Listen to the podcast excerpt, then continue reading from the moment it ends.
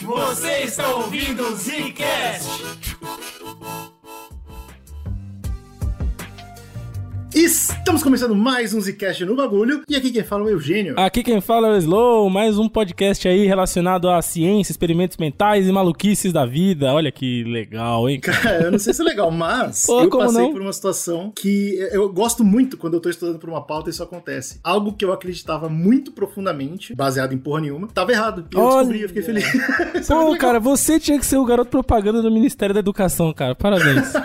Algo que eu sei, baseado em porra nenhuma, estudando eu aprendi. Olha só, parabéns. Eu cara. gosto muito de podcast assim, cara. E eu espero que a gente abra os olhos de vocês também. Bom, na verdade, nem eu tenho certeza do que eu vou falar aqui. A gente Ninguém vai tem, discutir ninguém sobre o gato de Schrödinger. Mais importante do que o experimento mental e o que ele fez, qual que era o objetivo do Schrödinger? Exatamente. Essa é mais um podcast da nossa série de experimentos mentais que a gente começou com um basilisco de roco. Pô, a gente curtiu fazer, vocês deram um feedback legal, a gente falou, pá, vamos fazer mais alguns, né? Porque assim, é um podcast que exige pra gente pesquisa, obviamente, mas também exige a gente sentar um pouco e pensar na vida. A filosofia e a ciência se cruzam de uma forma muito perigosa que só o Zcast consegue conter naquele espaço. Ninguém aí mais consegue gente- fazer isso. Então não é um podcast que vocês devem esperar que saiam muitos por ano, mas vão sair. E outra coisa que eu queria trazer pra esse podcast é essa pegada Oppenheimer, né? Que ainda tá reverberando na cultura pop, o Barbenheimer, que a gente já gravou sobre, então vá ouvir se você não viu ainda. Eu comentei no podcast que tinha muitos trechos ali do filme que eram referências, que era legal pra quem acompanhava os estudos dos caras ou a história da ciência. Eu vou aproveitar aqui nesse podcast, que é um tema que tá em voga que eles trouxeram lá, né? Pra falar de quântica, enfim, pra dar umas pinceladas aí nas referências de Oppenheimer. Então vamos fazer esse combo aqui. Dentro de Oppenheimer, agora estudando que eu percebi, faltou a presença do Schrödinger. Cadê ele? Do? Schrödinger, né? Não, não tá é porque ele não tem nada a ver com bomba de nenhum bomba. lado, né?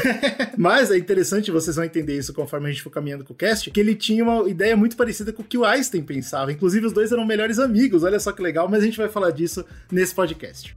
Algumas pessoas costumam dizer que a ciência em seu estágio mais avançado não é muito diferente do que a gente chama de mágica. E a física quântica é um ótimo exemplo disso. Pra gente entender esse experimento e como que evoluiu esse conceito de mecânica quântica que a galera tanto fala, meu Deus, a quântica, as energias quânticas, os coaches quânticos. Tudo, vamos dar um contexto aqui, tá? Um contexto histórico pra gente caminhar tranquilamente. ilustrar pro ouvinte o tamanho da pauta que a gente faz, tanto de pesquisa, até coach quântico vai aparecer nesse podcast. Ah, eu não aguento, meu Deus, eu não aguento. A gente vai cair nesse abismo, né, de informação, experimentos, enfim, mentais. Mas antes a gente tem que dar uma caminhada segura, pé no chão aqui, né? Porque lá no século XIX começa um movimento na ciência, e aí eu vou ter que falar aqui, frisar bastante pra gente entender que o berço dessa brincadeira toda é a Europa, né? Infelizmente. É um movimento atomístico, tá? Então, assim, o átomo ele tinha sido, vamos dizer, idealizado pelos gregos lá, na, lá em bolinha, lá antigamente, mas ele tinha caído, esse conceito tinha caído em desuso na época, né? A galera não acreditava. Não tinha mais graça falar de átomo porque você não conseguia fazer nada com É, a isso. gente não tinha como manipular, a gente não conseguia nem saber se era real e a gente ainda não tinha tecnologia e conhecimento científico pra observar, né, a- as transformações que implicavam a existência de átomos. Se você for pegar os livros que o Isaac Newton escreveu sobre gravidade e, os- e a mecânica clássica dele, ele citava um tal de éter, que é, na verdade, eles acreditavam que era a matéria que compunha tudo, né? Era o Era éter. fluido e força. Era uma parada que, além de compor tudo, mantinha tudo junto. Pois é, mas tinha um cara que a gente vai ter que citar aqui, e ele não é um cara da quântica, mas ele é um cara que possibilitou, olha aí, falando em probabilidades, ele é um cara que possibilitou a existência da quântica, que é o Boltzmann, né? Ele era lá da Áustria e ele tava trabalhando muito em cima da questão de cálculo, né? Então, assim, o empirismo que reinava, né, no, no- na ciência antiga, né, na ciência clássica, vamos dizer assim, ele era muito forte, mas a, a parte teórica, a matemática, começou a ganhar muita força com esses caras que foram pegando, né, contribuições de um cara, cálculo diferencial do outro, e sei o que, estatística avançada, e foi juntando tudo, porque eram caras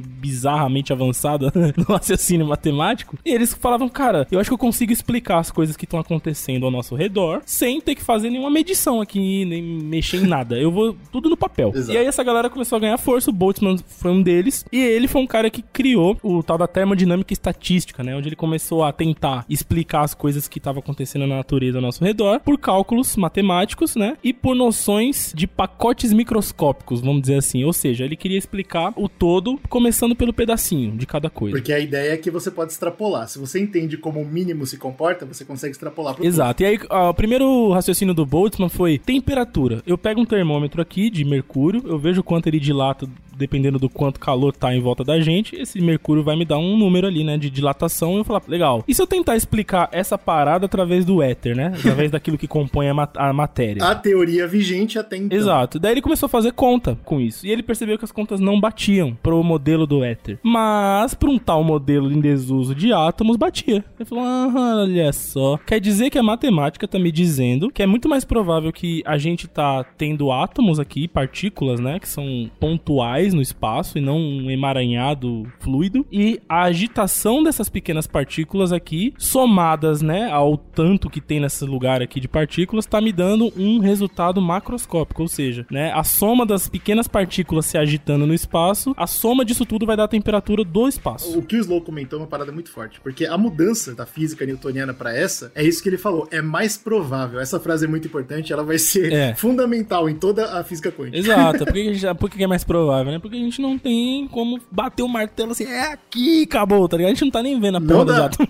É, pois é, exatamente. A matemática tá, tá cochichando nos nossos ouvidos isso, entendeu? E aí ele vai e faz um postulado da termodinâmica e estatística, onde ele fala, ó, galera, é o seguinte, átomos devem existir, porque assim... É o melhor modelo que a gente é tem. É o melhor que eu posso explicar, por exemplo, pra a gente entender por que, que a gente tá sentindo calor aqui nesse ambiente. E aí a galera ridicularizou o cara. Mano, você é um animal, você sabe que... Cadê o átomo? Cadê o átomo? Cadê... Essa é a parada. Cadê o átomo? Esse é o maior problema. É triste porque, assim, a carreira dele vai pro buraco, assim. Ele era um grande acadêmico, bem respeitado na comunidade científica da Europa, mas, assim, ele vai completamente pro fundo do poço, assim, né? Tanto profissional profissionalmente, vamos dizer assim, né, na, na, área da ciência, ninguém respeitava mais os trabalhos do cara, ninguém convidava o cara mais pros congressos, quanto pessoalmente passavam a evitar o cara, ou a, a zoar mesmo, ah, ela vem o doidão do átomo, não sei o que. Isso acabou, né, perturbando tanto ele, assim, deixando ele tão mal com isso, que ele acabou cometendo suicídio em 1906. Impressionante, né, como a ignorância humana é cruel, né? A gente não fala isso, mas essa época pra cientista era uma loucura. E é engraçado que a gente até é, conversa com pessoas que é da academia ainda, até, até nossos apoiadores é, no grupo do Zcast aí, que você deve fazer fazer parte, né? Se você quiser compartilhar com a gente aqui, a ajudar o projeto. O pessoal fala que até hoje, né? A academia é um, um pouco antro de egos, né? Em alguns pontos. E... Você falou muito bem no podcast que a gente fala sobre Oppenheimer, inclusive. A ciência é feita por humanos, infelizmente, né? O ponto mais fraco da ciência é quem faz ela. Exatamente. E aí, cara, ele se suicida em 1906, mas ele deixa uma porrada de trabalhos que a gente usa ainda hoje. Ele tava muito certo. ele tava muito correto. É, e uma das coisas que ele deixou pra gente, que depois foi é, evoluída por outros caras, né? É inclusive o tal do demônio de Maxwell, né? Que é a base científica pro filme Tenet do Nolan, né? Já citando Oppenheimer e Nolan aqui. Mas a ideia é essa, do demônio de Maxwell, que ele começa a trabalhar com essas noções de probabilidade do Boltzmann para justamente explicar como que a termodinâmica pode avançar ou não no tempo, né? No, no caso ali da, da história do Tenet. Mas se você for pensar a, o que, que seria o demônio de Maxwell, né? É você conseguir retornar as condições inicial de um sistema que teoricamente está sempre indo pro caos, né? Bater contra a entropia. Exatamente, porque a entropia diz o quê? Que sempre a natureza ela tende aí ao caos. Então, se você vou dar um exemplo prático aqui pra galera visualizar. Se você pega um aquário, né, e você pinga no aquário uma gotinha de azul de metilena, alguma coisa azul. Uma tinta.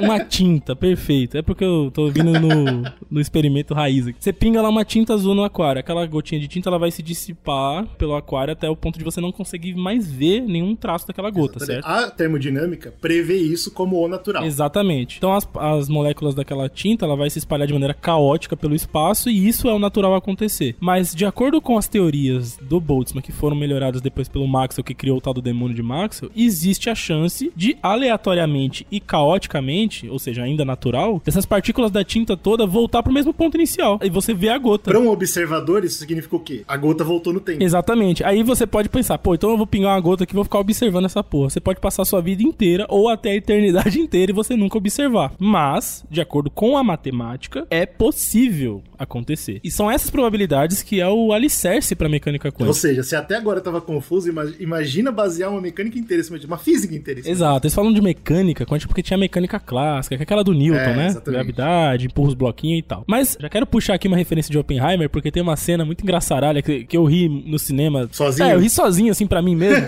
que o Oppenheimer vai conversar com o Einstein, que aliás é um personagem incrível no filme, né? Então a quantidade lá. E ele fala um bagulho do tipo, cara, isso tem o seguinte, eu fiz um cálculo aqui, esse cálculo me indica que pode ser assim a bomba, e aí já estão pegando esse cálculo, já estão esticando esse raciocínio para uma bomba pior, não sei o que. E o Einstein olha para ele e fala, cara, você e as suas probabilidades, né? Porque a ideia é essa, tipo, ele tá zoando o fato de que toda a matemática dessa galera da quântica é baseado em e se e é o mais provável. É probabilística. E o Einstein era um dos caras que criticava e achava isso uma palhaçada. achava muito Porque ruim. Porque o Einstein, ele viveu muito forte a mudança, né, da, da física newtoniana, que é clara e lógica. Ele foi uma das mudanças, né? Ele foi exato, um cara exato. das mudanças. E ele não estava gostando para onde as mudanças estavam indo, né, matematicamente. Mas a quântica a gente pode chamar como o primeiro movimento científico coletivo da história, né? A gente tá falando aqui de Newton, de Einstein, de Boltzmann. São caras que sozinhos revolucionaram de alguma forma, né? Mas a partir da quântica, a coisa ficou tão complexa que você não vê mais um cara, você vê uma gama de caras. É, a sociedade andou junto com a ciência, certo? Não é só a física que passou a ser um, um esforço conjunto, toda a ciência eventualmente chegou lá, mas a física quântica foi o ponto principal. Exato, né? e a física assim, quântica Isso é o... aqui não dá para um ser humano fazer sozinho. Não dá, e a física quântica é o pontapé para todos os outros ramos, né? Da, da ciência e tecnologia. Então, a partir daí, você conseguiu evoluir medicina, conseguiu evoluir várias outras áreas, e aí você vê que existe agora uma galera coletiva. Tanto é que se você for pegar os últimos prêmios Nobel aí, né? Você sempre vai ver uma equipe liderada por fulano, ciclano. Você às vezes vê dois ou três nomes, né? Ganhando o prêmio, mas é uma equipe. Então, quando aparece aquele tio Zé Bunda, que ele fala, essa, hoje em dia tá tudo uma merda, cadê os grandes gênios, né? Cadê o Einstein? Não é que a gente não tem grandes gênios, é que a cultura, a ciência evoluiu tanto que é impossível uma pessoa só aguentar. É. O próximo grande gênio vai ser uma IA, provavelmente. o próximo Einstein que nascer, se não já nasceu, que a gente tá cheio de cientistas incríveis hoje, ele sozinho já não consegue mais revolucionar sozinho 100%, assim, é tipo, ah, eu sozinho Ele pode tudo. ser bem mais inteligente que o Einstein, mas o problema é que os problemas ficaram muito Exatamente. E aí, partindo desse movimento mais probabilístico, mais voltado para pros cálculos, né, menos empírico, e também dessa galera mais europeia, de um berço mais na Europa, você começou a criar os alicerces da mecânica quântica ali. Nos anos 30 para frente, a coisa começou a evoluir muito, assim, né? Muita gente começou a comprar essa ideia, né? O Einstein é um dos caras que depois vai falar, porra, átomo mesmo, pode crer. Infelizmente é isso aí mesmo. Infelizmente, mas a Europa tava fervilhando, por quê? Pegar um, um outro dado histórico aqui, que a, a ciência americana, né, nos Estados Unidos, que era outro lugar que você tinha como investir nisso, era uma ciência muito mais focada em setor produtivo, engenharia. Era prática, era menos teórica. É, era mais, assim, aplicável, né? Construção, isso, isso. Em, em evolução de equipamentos, nessa parte mais de engenharia mesmo. Enquanto na Europa você tinha uma coisa mais voltada para ciência mais pura, né? A ciência da natureza, o conhecimento acadêmico, a pesquisa, esse tipo de coisa. Novamente, algo que a gente enxerga no Oppenheimer, o filme. Exatamente. A, o filme do Oppenheimer, ele frisa bem a ideia de que o Robert Oppenheimer, ele é o cara que faz esse, né? Ele cruza a quântica o Atlântico, né? E olha só que interessante, ele traz esses conceitos da Europa e como que a América aplica, né? Não é de maneira acadêmica, é de maneira prática mais uma vez. Vira uma bomba, né? Então, é, são visões, né, de mundo diferente, visão de aplicação de conhecimento diferente, muito pensado também no mecanicismo do capitalismo que os Estados Unidos estava entrando de cabeça, né, mano, na época. E aí, pra gente fechar, então, essa história de contexto histórico da quântica, eu queria citar alguns nomes importantes da quântica e mais ou menos as contribuições deles pra gente entender uma linha cronológica, né? Falam que o pai da física quântica é o tal do Max Planck. Ele descobriu uma coisa muito interessante que não acontecia na física clássica, que é, beleza, existem átomos, então tudo que é menor que o átomo é subatômico ou quântico. Quântico, né? vamos chamar de quântico. Exato. Mas da onde vem esse termo quântico, né? Que vem do quantum, que é quantidade. É porque ele descobriu que para você trabalhar operações nesse mundo subatômico, né? Que a gente não enxerga, as coisas só funcionam com quantidades de pacotes de energias fixas, né? Tipo, você não consegue migrar um, uma partícula de um estado para o outro sem você completar a energia necessária completa de um estado para o outro. Você não consegue fazer meio disso. Por isso que eles falam quantizar energia. Então ele descobriu, por exemplo, que, pô, se eu quero quebrar um átomo no meio para fazer a bomba, eu tenho que ter uma energia exata, que é o pacote de energia necessária para isso acontecer. Se eu colocar 99% dessa energia, nada acontece. Então você tem, você tem que ter uns cálculos precisos para saber, né, a quantidade de energia necessária e você tem que saber que a energia é quantizada. Então você tem que ter um quanto exatamente de energia para as coisas acontecerem. Por que, que isso é tão importante? Porque antes disso era um problema muito grande você enxergar os comportamentos, por exemplo, da luz, né, as coisas que o Einstein descobriu do efeito fotoelétrico, que é o próximo passo desse estudo, né? Porque você tinha que saber essa paradinha. Se você não soubesse isso, você não conseguia fazer as coisas, os experimentos acontecerem. Você precisava saber o quanto você tinha que fazer daquela coisa. É, aí os caras falavam assim: ah, então beleza, então essa porra não funciona, porque se eu boto aqui não acontece nada, não funciona. E o Planck falou: não, não funciona porque você não tá obedecendo as leis desse novo mundo, né? Desse reino quântico. Olha aí a referência. Exatamente. Que é assim que, inclusive, né, a gente vai até falar um pouco mais disso, mas é assim que a cultura pop hoje descreve, né, é, essa noção de quântica. Porque eles, tá, beleza, então o que, que os roteiristas de Hollywood entendem? Tá, então esse reino quântico, ele funciona diferente do nosso mundo. Então eu tô livre. Ele obedece outras regras. Eu tô livre para trabalhar com outros, né, outras regras, outras leis, outras coisas, e é por isso que a gente vê essas viagens muito loucas em filme e tal. Assim como o gato de Schrödinger, a sua relação em potencial com o Leonard agora pode ser considerada tanto boa quanto ruim. Apenas abrindo a caixa você vai saber o que ela é. E aí o Einstein, como eu falei, ele ganhou o prêmio Nobel, né, em 32 com o efeito fotoelétrico, quando ele descobre que a, a luz ela tem um comportamento tanto de onda quanto de partícula. O que, que ajudou ele a entender isso, né? Os cálculos da galera que tava vindo aí, que era uma galera muito forte de cálculo, diziam, apontavam para alguns caminhos assim né? Os caras estavam indo. Só que o Einstein, ele era muito diferenciado, cara. Ele fez um experimento mental, ele não curtia tanto cálculo. Daí ele falou, cara, só pode ser mais ou menos assim. Ele foi brisando em cima dessa ideia e ele fez alguns experimentos que mostraram isso. Ele percebeu que algo não batia, né? Como é que pode? Esse comportamento é esquisito. Exato. É basicamente o que ele fez foi conseguir emitir, né, uma, um feixe de luz em cima de uma superfície de ouro bem fina e ele conseguiu perceber alguns comportamentos. O primeiro é que a, onda, a luz passava, a onda da luz passava, ou seja, né, mais uma vez corroborando a existência de átomos, mostrando que entre um átomo e outro existe um grande espaço, então dá para as coisas passarem. Ao mesmo tempo que essa onda, que não é algo física, material, quando batia de frente com um átomo, arrancava algo dele, fisicamente falando, dava uma porrada no átomo. Como partículas tem que fazer, como corpos fazem quando um bate o no outro. Falou, essa luz tá passando como uma onda entre a folha de, de ouro, mas ao mesmo tempo tá batendo nela e arrancando coisas dela como uma coisa material, né? Então ele percebeu que essa que essa parada era dual, né? E é interessante porque o Einstein era o menos empolgado dessa nova ciência. Ele não achava não, porque, tão da hora. Mano, na hora que você descobre isso, velho, acho que dá uma depressão tão grande, tipo assim, puta, tá tudo errado. e agora? pra, pra onde eu vou? É, ele não curtia essa visão probabilística, né? E a gente vai comentar um pouco disso. Mas enfim, eu acho legal que o filme do Oppenheimer mostra o Einstein como um cara completamente murcho já, né? Na, na terceira idade dele, ele tava murcho com o rumo que a ciência tinha tomado, que ele achava que era uma coisa meio irreal, sci-fi demais, e ao mesmo tempo ele tava muito triste com a humanidade, né? Que tava entrando de novo em guerra e aquela coisa toda. Mas enfim, é, outro cara depois dele é o De Broglie, né? O famoso De Broglie. Percebe que, pô, não é só luz que faz isso, são os elétrons também do átomo, o que mostra que, na verdade, talvez toda a matéria seja de alguma forma assim. Se comporta assim. Né? E aí a fórmula do Einstein que mostra que energia é igual massa vezes a aceleração da luz, né? Tá mais do que nunca correta nesse aspecto. Pô, então qualquer coisa que eu conseguir acelerar na velocidade da luz ao quadrado ali, eu consigo transformar em energia, né? Nós todos, tudo que existe, né? O sol, a, a parede, tudo que você, que você é, na verdade, é energia de alguma a, forma. A única diferença é que você tá no estado que te coloca em um desses dois casos. É, e esse é um dos argumentos que os tal dos coaches quânticos usam tanto pra dizer, né? Puta, com questão de energia e tal, não sei o que, mas na verdade eles não entenderam nada do que o De Broglie falou. Não é uma energia que você controla, não é uma energia que você emana, é outra parada. É, você é, é outra você... fita, mas assim, vamos lá. Um outro cara muito importante aí pra esse conhecimento foi um cara que ficou conhecido como uma referência da mecânica quântica naquela época, ali nos anos 40, é o Werner Heisenberg, né? Que é o cara que aparece, inclusive, no Oppenheimer, como o chefão. Ele primeiro aparece como um, um grande ídolo, né? Do Oppenheimer,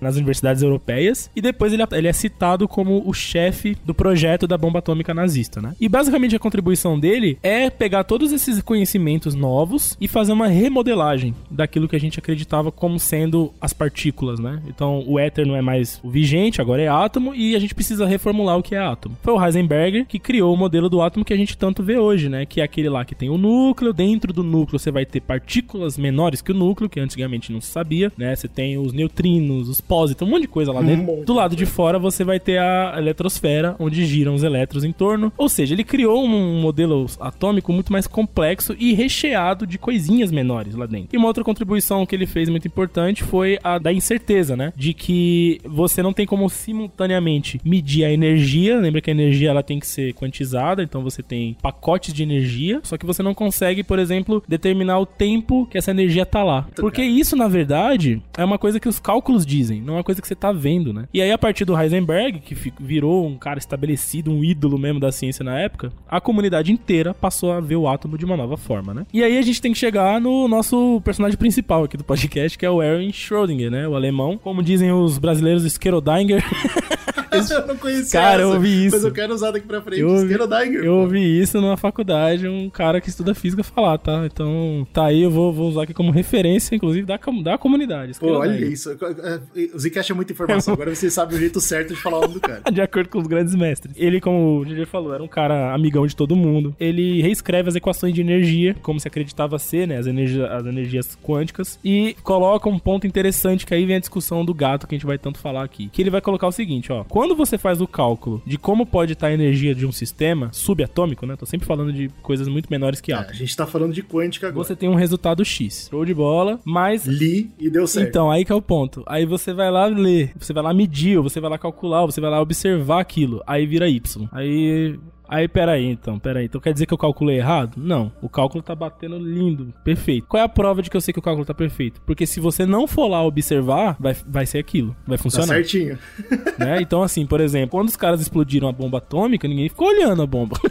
Ninguém tava lá dentro pra ter certeza que Exato. o átomo ia fazer o trabalho O dele. que aconteceu dentro da bomba atômica aconteceu graças a cálculos, né? Tipo, previstos em cálculos. Agora, de acordo com o Schrödinger, o Schrödinger ou Schrödinger, Skerodinger. fosse, fosse possível, né? Ir dentro da bomba sem morrer, sem morrer explodido, e fazer lá dentro, ah, o procedimento quântico lá dentro, né? Aí o resultado que você fez ia ser diferente, ia ser uma outra parada, ia acontecer uma outra. Poderia evento. ser, É, né? isso- eu tô extrapolando isso pra bomba pra ficar, né? Mas isso aí os caras mediam, por exemplo, no laboratório, fazendo, ah, vou pegar um átomo de iodo, vou fazer um teste aqui de decaimento radioativo, vou ver, e aí depois eu vou calcular, e aí vou botar lá dentro de uma parada, não vou ver, e vou calcular de novo e vou ver que bate. Aí ele falou, caraca, que merda é essa? Resumindo a história confusa aqui, o Schrödinger falou o seguinte, de acordo com a quântica, os cálculos dizem uma coisa, mas você estar observando aquela coisa acontecer muda o resultado. Por quê? Porque antes de você observar, aquele cálculo que eu fiz inicial é um cálculo probabilístico. Então, tipo, eu tô calculando a probabilidade de alguma coisa acontecer. Quando eu olho aquela coisa acontecer, não existe mais uma probabilidade. Existe o que aconteceu. E a natureza quântica é tão absurda que a probabilidade que ele calculou não é igual à probabilidade que a gente conhece aqui hoje, que é tipo uma virar de moeda, que é ah, você joga a moeda, caiu na sua mão, parou. No caso do mundo quântico, elas nunca param. Exatamente. Então, É muito- é- é existem todo.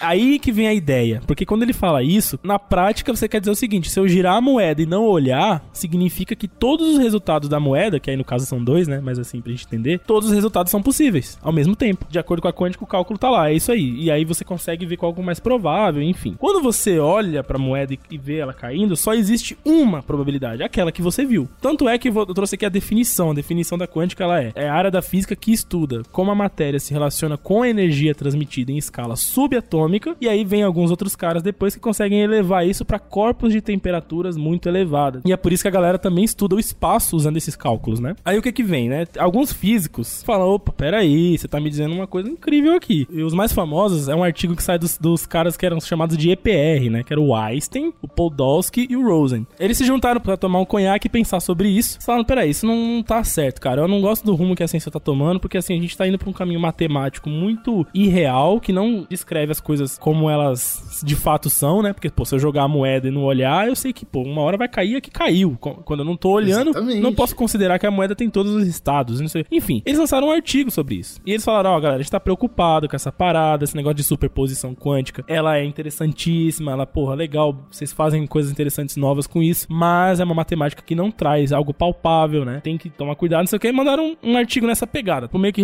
um pouco assim. Vamos com calma, amigo. Aí um cara famoso também, o Niels Bohr, né, que era outro grande físico da época, ele escreveu um artigo respondendo esses três, falando: "Meu irmão, aceita que dói menos". Não, funciona. Eu não quero saber se tá certo, se tá errado. Não, Funciona. então esse é o ponto. O ponto dele não é só funciona, o ponto dele é assim, ó, tem que ser assim. Ele defende o caráter estranho da quântica, matemática. É, Ele é fala, ó, isso. é, aceita que o reino quântico, pra onde o Homem-Formiga vai, é diferenciado, caras. Entendeu? A matemática da quântica, ela tem que ser. E ele tava empolgadaço com essa nova matemática. Não, eu, eu, eu quero que o resultado seja meio dele estar no lugar, eu quero que esse não faz sentido nenhum, não faz, eu quero esse resultado. Aí que vem a parada do experimento do gato, porque o Schrödinger, ele vê isso e fala: Meu, vocês estão perdendo tempo, gastando energia com a parada errada. Em 1935, ele lança um texto, né, um artigo, chamado Sobre a Situação Atual da Mecânica É Quântica. muito isso, né? Ele, ele viu a situação e falou: não, não, não, não. eu vou ter que falar sobre É, isso. o artigo dele, ele, ele dá uma zoada. Qual que é a parada? Ele fala assim, meu, você, Einstein e EPRs da vida, vocês estão preocupados com a matemática ser lógica, né? A gente é, ver esse resultado e enxergar ele no mundo real. E enquanto o Niles Bohr tá defendendo que essa matemática não tem que fazer sentido no mundo real. A gente tem que ver um resultado bizarro lá, quando a gente olhar pro outro lado vai ser outro, e beleza. Só que ele falou, mas isso aí não, não, não é o importante, cara. O importante é o resultado final da parada. É o que a gente consegue fazer com esse caminho, entendeu? Então, se a, a matemática faz sentido ou não, eu não quero saber. Eu quero saber o que acontece no final. E aí ele fala, vou lançar aqui um experimento mental pra explicar essa parada. E aí, gato de Schrödinger, né, que ficou tão famoso como o experimento mental que representa essa ideia, é na verdade uma zoeira que ele faz, né? Ele tá ridicularizando a discussão. Olha com que vocês estão perdendo tempo, com se o gato tá vivo ou morto na caixa. Quando na verdade o que a gente tem que olhar é o resultado dessa, dessa história toda lá na frente, o quanto a gente consegue evoluir a humanidade com isso. De fato, né? A gente evoluiu muito de lá pra cá, a gente até vai comentar um pouquinho depois. Mas é isso, é essa que é a parada do gato, né? Então, te- existem, assim como a ciência dessa época, ela estava disposta a diversos tipos de ponto de vista, teorias e tal, a superposição é uma delas, inclusive, né? É uma teoria que foi escolhida para legal, dá certo, vamos chamar de superposição e vamos seguir em frente, daqui a pouco a gente explica para vocês. Mas eu acho, o próprio experimento do gato, eu acho que ele também tá aberto a interpretações diferentes, entendeu? Como o Slow falou, o que parece muito é que ele tava, na verdade, chamando atenção pra galera, tipo, para de discutir, para de perder tempo, vamos seguir em frente. Eu gosto do ponto de vista de que, na verdade, ele tava falando mal da superposição. Vamos tentar entender o que ele falou e aí o ouvinte vai, né, tirar as próprias conclusões. Beleza. Ele vem com essa ideia, pô, eu preciso mostrar que a, a diferença entre a mecânica antiga e a mecânica quântica. Eu preciso mostrar que essas linguagens, elas não conversam entre si. Isso. Então ele fala, beleza, eu vou mostrar da seguinte forma, tá? Imagina um gato, famosa essa história, acho que todo mundo conhece.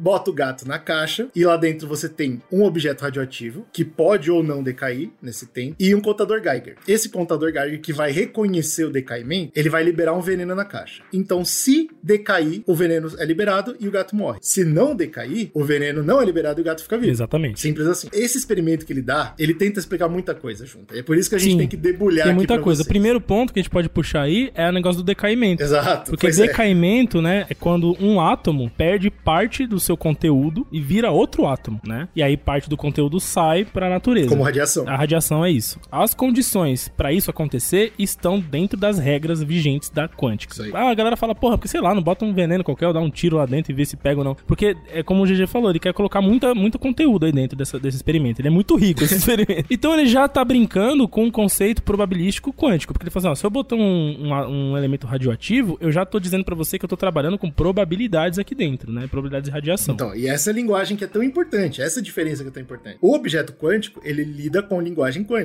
O gato não. É claro, eu estou fazendo isso tudo em uma dimensão para que não, para que a complexidade matemática não faça você perder o foco da física que nós estamos discutindo. O primeiro ponto que ele quer colocar é que a natureza é diferente entre essas duas coisas. É importante agora deixar claro o conceito de superposição. Porque normalmente quando vocês ouvem isso, eu tenho certeza que vocês já ouviram essa história, o pessoal conclui a história falando: é, enquanto a gente não abrir a caixa, como a superposição propõe que o átomo decaiu e não decaiu, o gato está vivo e morto ao mesmo tempo. Exato. É isso que eles falam. E isso tá errado. Porque não existe na física newtoniana, não existe no mundo real um gato que é vivo e morto. Exato. Vamos explicar a superposição primeiro, tá? Como o Slow já comentou, a ideia é que essas partículas quânticas elas podem se comportar como matéria ou como onda. E aí, como a gente, como humanos, a gente não consegue determinar a posição exata, a gente imagina o caminho que ela percorre como uma onda. Até porque ela pode ter, dentro das condições matemáticas, né, do caminho, pode ter várias, vários caminhos. Exatamente. Isso não é observável. Bom, não é observável ao mesmo tempo. Não tem como você, por exemplo, você olhou da onde a onda foi pra onde ela chegou, você, pô, eu sei onde ela tá agora, mas eu não sei o que caminho ela fez. Exatamente. Isso não é observável. Então é por isso que a superposição é importante. A gente não consegue fazer nada se a gente não propor que tá tudo acontecendo ao mesmo tempo. Isso. A morte do gato é observável. você simplesmente vê o gato e você fala, tá vivo, tá morto. É. Ele só tem dois estados. Ele não tem uma condição onde ele tá vivendo em vários estados ao mesmo tempo. Mesmo dentro da caixa. A parada é que ele tava querendo brincar exatamente disso. Vocês estão tão malucos que vocês estão discutindo se o gato ele pode existir como vive e mesmo Exatamente. Não existe isso. Exatamente. Essa era a discussão do- dos cientistas na época, né? Ali que tava rolando. E o Schrödinger falou, cara, parem de perder tempo com essa discussão. Não, não faz sentido. Para nós humanos bulls é importante a gente usar a superposição para fazer os cálculos lá dentro. Exatamente. Isso não quer dizer que isso vai mudar a física newtoniana e o mundo como a gente vê, a física e clássica. também não quer dizer que é assim que aconteça, exatamente. Exato, também tem. Tá ligado? tipo, é porque tá assim, o importante é que a gente gente sabe qual é o ponto final. Agora, se a gente fala assim, a onda ela saiu do ponto A pro ponto B, eu sei onde ela chegou, mas eu não sei que caminho ela fez. Então, como eu não sei que caminho ela fez, eu vou considerar que ela fez todos os caminhos possíveis, certo? E aí, se eu for olhar que caminho ela fez, aí eu vou ver que foi um específico. Acabou, acabou a superposição. E na física eles chamam de colapsar. Exato. Porque você tem diversas opções e quando você olha, você colapsa tudo em, Em uma só. coisa só. E o Einstein ficava puto com isso que ele falava: já tá colapsado essa merda. Vocês estão falando que tá tudo ao Mas mesmo tá tempo. já, já tudo já está Já colapsado. tá né? Essa é ninguém, não precisa olhar. Ela fez o caminho que ela fez e acabou. Beleza, então. Aí qual que é o problema, né? Essa é a primeira coisa que eu queria trazer, que é a mais direta, eu acho. É Esse, independente se foi uma piada, se foi um mau gosto, o que, que aconteceu, esse era o principal ponto do Rodinger, Sim. Skoredinger. Os, Core... os, os Coredinger, eu gostei dos Coredinger. O legal desse experimento, que por que que ele perpetuou tanto, né, até hoje, no ponto de vista mais científico, né? Porque ele consegue causar na gente a estranheza perfeita de como é a mecânica quântica. Porque é, era isso que os cientistas estavam sentindo na época e não estavam sabendo expressar. O que, que tá rolando aqui nessa matemática doida? E ele traduz, né? Ele traduz bem a sensação de você falar, não, peraí, mas poder caiu o átomo ou não, aí, porra, o gato morreu e não morreu, e... Qual o BO? Essa piada, vamos chamar assim, piada interna, né? Só funciona pra quem é muito bem escolado em física. Quando isso saiu pro mundo e as pessoas normais como nós pegaram essa parada, veio 100% gato zumbi. Tipo assim, nossa, o Schrödinger acabou de explicar como o gato tá vivo e morto ao mesmo tempo. Exato. E nunca foi isso, entendeu? Então, assim, esse é o maior problema. E eu vejo, pelo menos, se você pesquisar agora, vai no YouTube pesquisar, ó, o que significa o gato, gato de Schrödinger? Vão te falar isso. Enquanto você não abrir a caixa, o gato está vivo e morto. Esse absurdo que eles estão falando. Funciona pra explicar o que o Schrödinger quis explicar? Não. Mas funciona pra explicar pra um leigo o que é superposição. Olha que interessante. É, de qualquer forma ele acertou, né? ele acertou de todos os jeitos. É, tipo, o experimento, ele meio que mudou de posição na cultura pop. Sim. Ele se tornou um jeito de ensinar o básico desse conceito. Exato. E ainda tem essa parada muito legal do, do experimento, que foi um dos motivos de eu entender mais ou menos essa parada. É que, tipo, pô, quando você abre a caixa e olha, e você vê que é um ou outro, você consegue perceber também o impacto do observador que a gente falou lá atrás. Isso é um bagulho tenso, cara. Chamou efeito observador. É, que o bagulho, tipo, isso tem vários outros fenômenos, não é só na superposição. Ah, Obviamente tem a ver com superposição, mas assim, tem várias outras situações da natureza em que isso ocorre, né? Em que, tipo, pô, você tá acontecendo aqui uma coisa, mas quando você olha, quando você mede, você observa, você deixa de ter, você perde um caráter daquilo, né? O efeito Doppler Porque é é um uma exemplo, interação, né? de uma forma ou de outra, você vê, é uma interação. Exato, é uma interação porque você tá cortando as probabilidades, né, ali no caso. Então, é, o efeito Doppler também acontece muito isso. Enfim, abrir a caixa e olhar dentro desse experimento ainda traz essa, essa noção, né? Eu sempre achei isso legal também. E aí, o que que eu vi? De novo, o problema que eu vi. Quando cai no mundo real, nas pessoas que não são tão literadas em física e em ciências, vem a questão da moralidade de você abrir a caixa. Olha que absurdo. é muito É, louco. é muito louco que aí a galera vai longe, né, com essa parada, vai muito longe. Se você abrir a caixa, você está matando o gato? E eu não tô brincando com isso, porque o Slow, inclusive, no comecinho da pauta, quando era um ovinho ainda, a gente tava começando a pesquisar, ele mandou pra mim um link da revista Galileu, né? Explicando por cima o que que era a parada. Sim. E na revista Galileu, eles cometem essa gafe pra mim absurda. Nossa, mas será que é culpa do observador o gato ter morrido? Porra, irmão, não! aí, cara. aí eu tô do lado do Einstein, 100%. Se era pra morrer, morreu. Se era pra estar tá, tá A vivo, crítica cara. do Einstein ela é válida, né? Também, se você for pegar nesse aspecto. E é um ponto pelo qual ele, ele até falava, né? Que a galera tava alucinando já. Tipo, o Einstein foi um grande crítico do movimento Projeto Manhattan, das bombas, assim. Ele, né? Contra a guerra, ele era humanista pra caramba. Você pega, por exemplo, no filme Oppenheimer, um, um exemplo, claro, e o Einstein citava bastante isso, era o próprio Teller, né? Que é o cara que pegou ali os estudos do Projeto Manhattan e deu uma avançada no sentido da bomba de hidrogênio, né? Que era uma bomba de fusão nuclear, não de fissão, né? Uma bomba mais, muito mais poderosa, que poderia inclusive destruir né, a atmosfera da Terra, enfim, pode ter efeitos catastróficos. Mas, é como o Einstein falava, cara, essa galera tá vivendo dentro desse mundo aí, do gato. Eles estão malucos.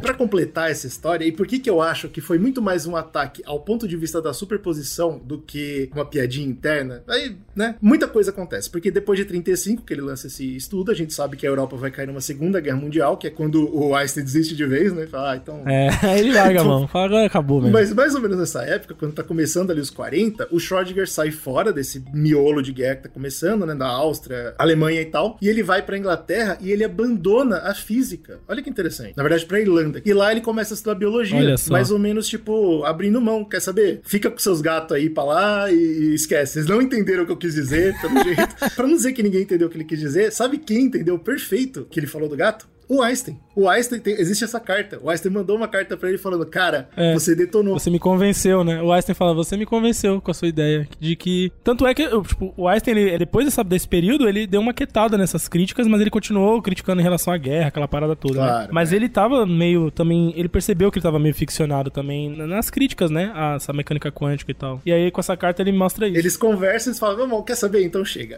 O Einstein sai fora pra se aposentar e o, o Schrödinger cai na, na biologia. E aí o que eu acho que é mais interessante disso é que em 44 ele faz de novo o que ele fez na física. Olha aí. Ele tá estudando biologia, tá começando, a gente tá na beira de descobrir o DNA, mas ainda não descobriu. Aham. Então, o que se tem agora, em 44, é que as características hereditárias, elas são passadas por proteínas, é isso que se acredita. E aí Schrödinger pega um livro, pega, lê essa parada e fala, não.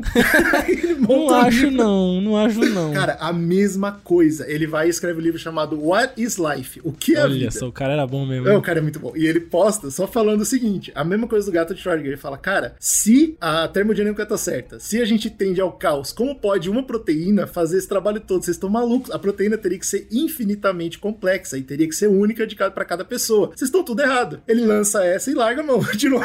é isso que ele faz. Ele lança e sai fora. E tem gente que considera que esse foi um dos passos fundamentais pra mais tarde a gente descobrir as bases nitrogenadas, a ET, E e G. descobri que de fato né, o DNA é um complexo proteico que, é é, bem mais mais complexo complexo. do que se acreditava. Exatamente, é uma cadeia, né, de proteínas e um monte Essa é mais é menos impactante do que o gato, porque assim, a ideia é que a gente ia chegar nisso de qualquer forma, tendo o Schrödinger dado uma zoada ou não. Mas é um trabalho que tava lá logo antes da descoberta. Cara, o Schrödinger Então, foi muito excelente, assim, nessa brisa, porque se não tivesse um Schrödinger pra, tipo, botar esse peso no- em cima dessa, desse calhamaço de papel... empurrar a galera, ia, né? mano, ia voar papel pra todo lado, tá ligado? Se ele não fosse esse peso. É verdade, o que a gente cara. falou, tava tendo uma... As vertentes científicas, né, no- na Europa, ali no final do século XIX, começo do século XX, elas eram muito fervilhadas, assim. Descobrindo muita coisa, tava tendo muita teoria, certas e erradas, muita coisa na ciência tava avançando, né? É, não à toa, depois a gente entrar em duas guerras aí, isso tem a ver com o avanço da ciência ao mesmo tempo tem a ver como ela avançou pós-guerra também, né? Durante pós-guerra. Então, assim, é, é coisas intrínsecas. A gente falou, o ser humano faz parte da ciência, a ciência faz parte do ser humano e é isso. No que for político, guerra, natureza, tá tudo envolvido. E o Schrödinger veio pra dar uma... Ô, galera, vamos raciocinar. E é extremamente importante. Olhando agora do futuro, parece que foi importantíssimo. né? Demais, Realmente. cara, demais. Tanto é que no artigo, né, que ele escreve aí, com- que ele propõe o experimento do gato, tem duas frases interessantíssimas dele. Uma delas é: tudo que nós podemos saber é o resultado dos experimentos. né? Palmas pra esse homem, meu irmão. E é, ele focava Oh. muito nisso. Outra coisa que ele falava sobre a mecânica quântica em si, né? Sobre essa matemática probabilística. Ele falava, ela é muito aplicável por prever de forma satisfatória os resultados. Ele sempre frisava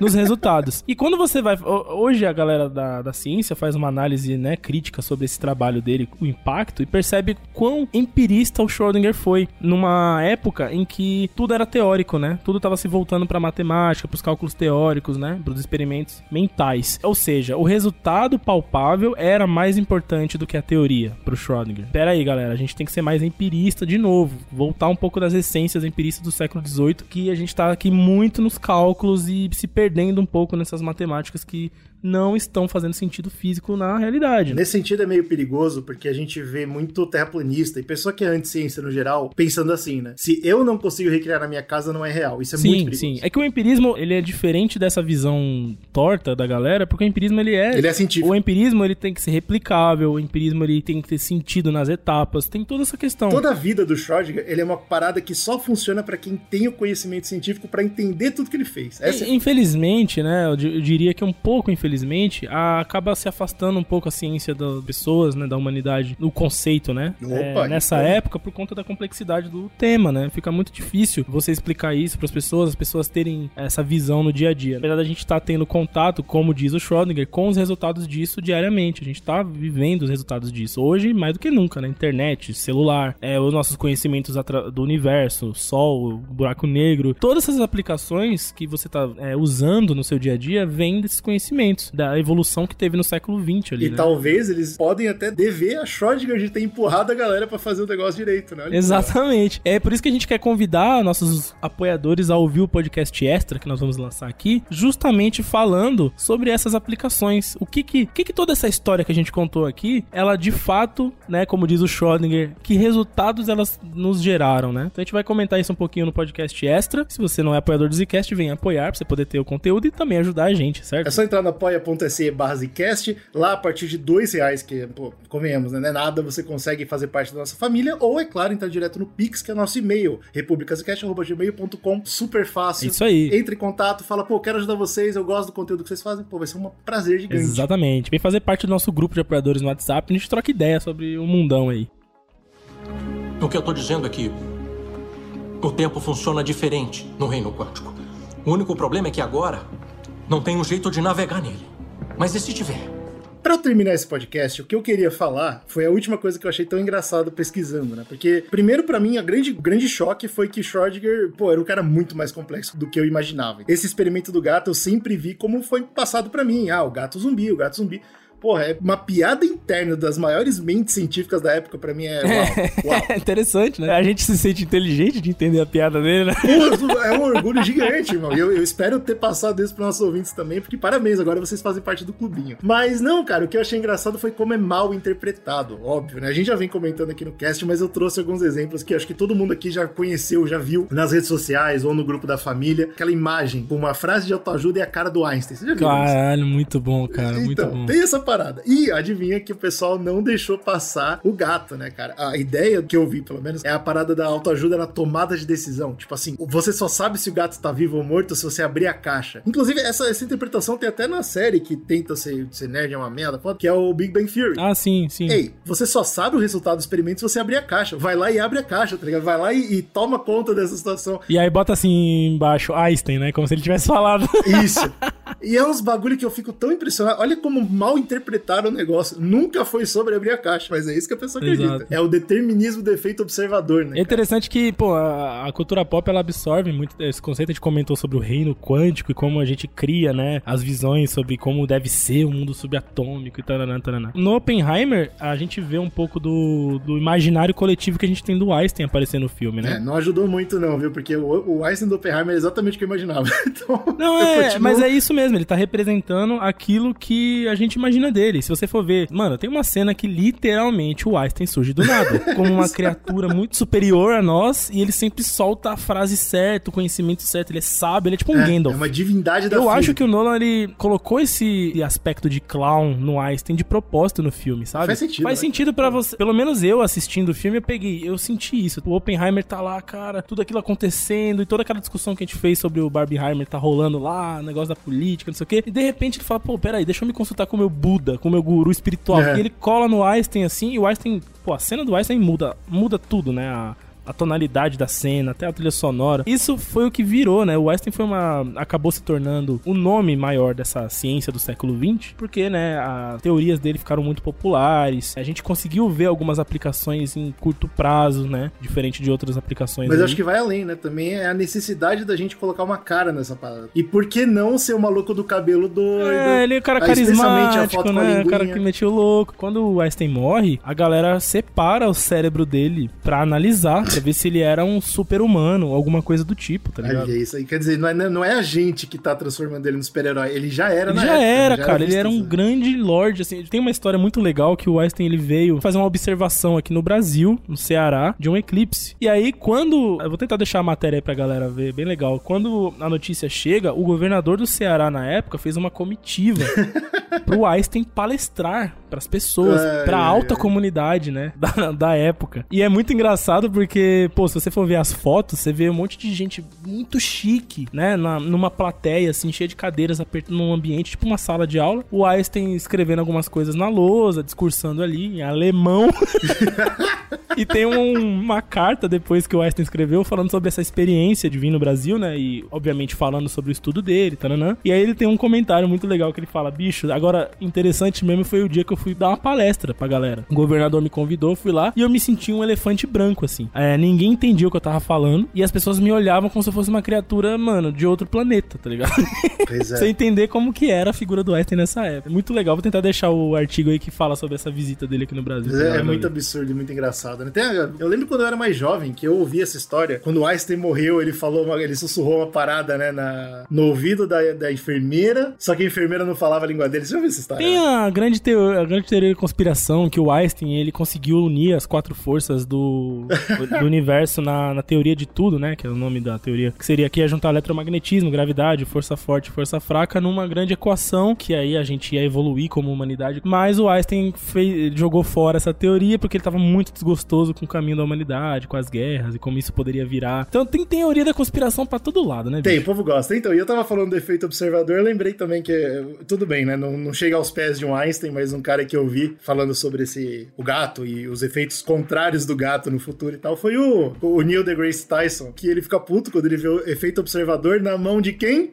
Dos coach quânticos. Eles entenderam o quê? Eles entenderam Agora isso que a gente vai. tá comentando, né? Que você abrir a caixa, o observador faz o efeito acontecer, né? Obviamente não entenderam nada porque são iliterados em física. Ah, Eles vêm com essas ideias de que você manifesta. Essa é a explicação científica pra provar que você manifesta a sua visão no universo. Olha aí, que Então, coisa. você tem que, tipo, imaginar o que você quer e, e soltar pro universo, por quê? Porque a física prova, a física quântica prova, que é o observador que altera a realidade. Oh, meu Deus do céu. Outra coisa que essa galera fala muito é parada de fluxo de energia, né? Porque como a quântica tem a teoria dualidade da onda partícula, quer dizer o quê? Que quando a gente transmite energias, Isso, é. a boa. gente tá alterando nosso né, corpo, realidade, enfim. Tá E interagindo quando- com o universo ao nosso redor e fazendo força, né? Fazendo É, efeitos. exato. Primeiro que, tipo, eles estão colocando como energia uma coisa que é estado da matéria, diferente. né? Isso já é uma coisa que é errada falar, né? A outra coisa é que eles colocam como fonte dessa energia, por exemplo, pensamento. Se eu pensar que as coisas vão ir bem, eu tô transmitindo uma energia aqui que vai alterar as coisas, o meu corpo, enfim, vai O mudar. péssimo é você explicar pra essa pessoa, porque fisicamente é verdade, o pensamento é ele- elétrico, são impulsos Ah, elétricos, e de fato eles, eles têm uma energia que é descarregada sinapse, ali, né? e de fato ela gera radiação. É verdade isso. Agora, como que você explica pro ser humano que isso não vai alterar o mundo ao redor dele de forma nenhuma? É o que o Ne- Neil deGrasse Tyson fala, é você se apropriar de um conhecimento que você não entendeu pra você poder gerar conclusões.